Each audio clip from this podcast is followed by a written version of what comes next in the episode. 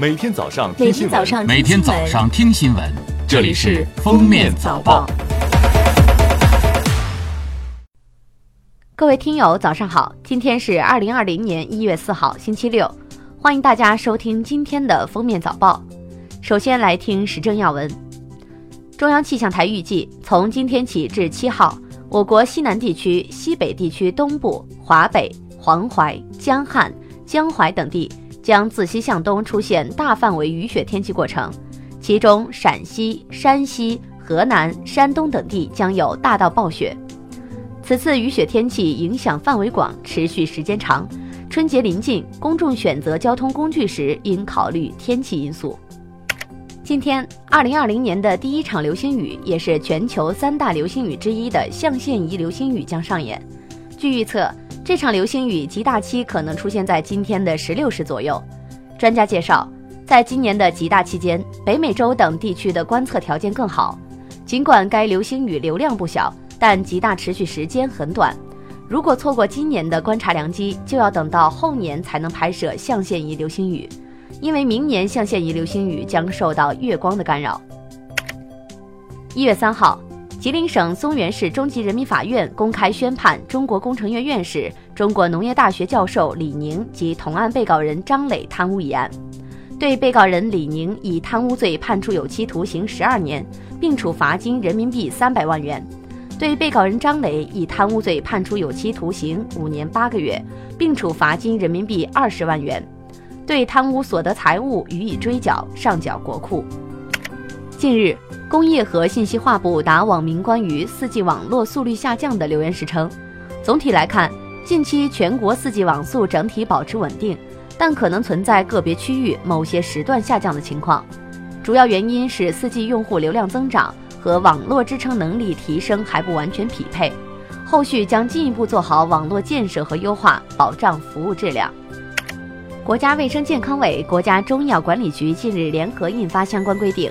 明确医疗机构要建立价格公示制度，可采用机构官网、电子触摸屏、电子显示屏、公示栏等方式，在服务场所显著位置公示常用医疗服务项目、药品、医用耗材的价格。当价格发生变动时，要及时调整公示内容。另外，规定指出，医疗机构应建立价格管理奖惩制度，将其纳入科室绩效考核重要指标。三号，工信部官方微信发布了关于下架第一批侵害用户权益 App 名单的通报。本次下架的 App 分别为人人视频、春雨计步器、微畅。二零一九年十二月十九号，工信部通报了四十一家存在侵害用户权益行为 App 企业的名单。截至目前，经第三方检测机构检查复检，尚有三款 App 未按要求完成整改。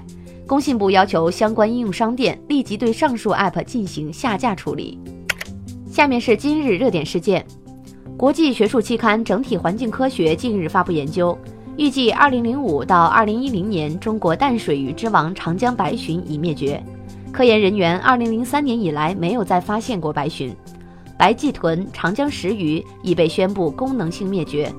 中国特有的中华鲟、长江鲟目前仍被评为极危等级。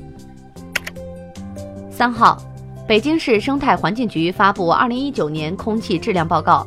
二零一九年，北京地区 PM 二点五年浓度为每立方米四十二微克，为有监测数据以来历史最低。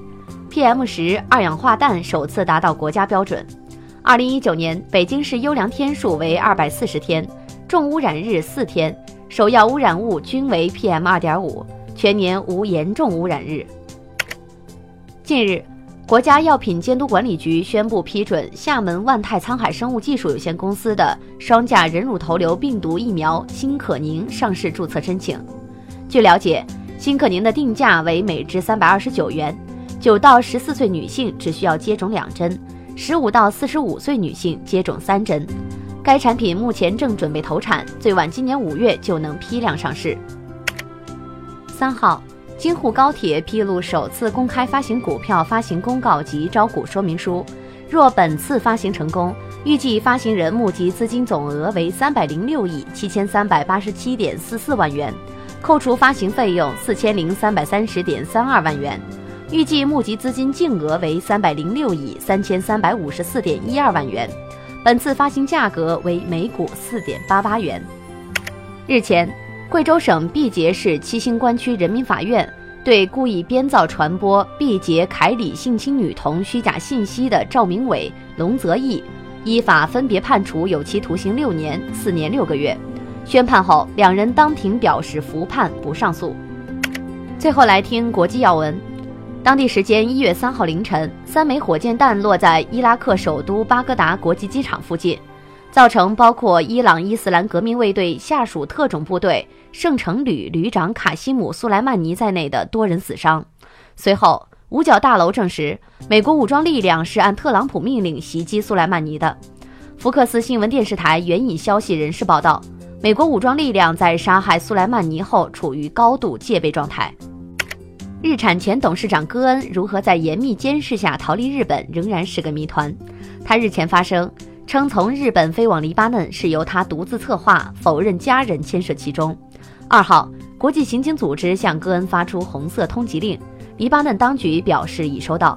黎巴嫩看守政府司法部长塞尔汉暗示有可能会向戈恩询问有关情况，但他强调，戈恩持合法证件入境，黎巴嫩方面没有对他提出任何指控。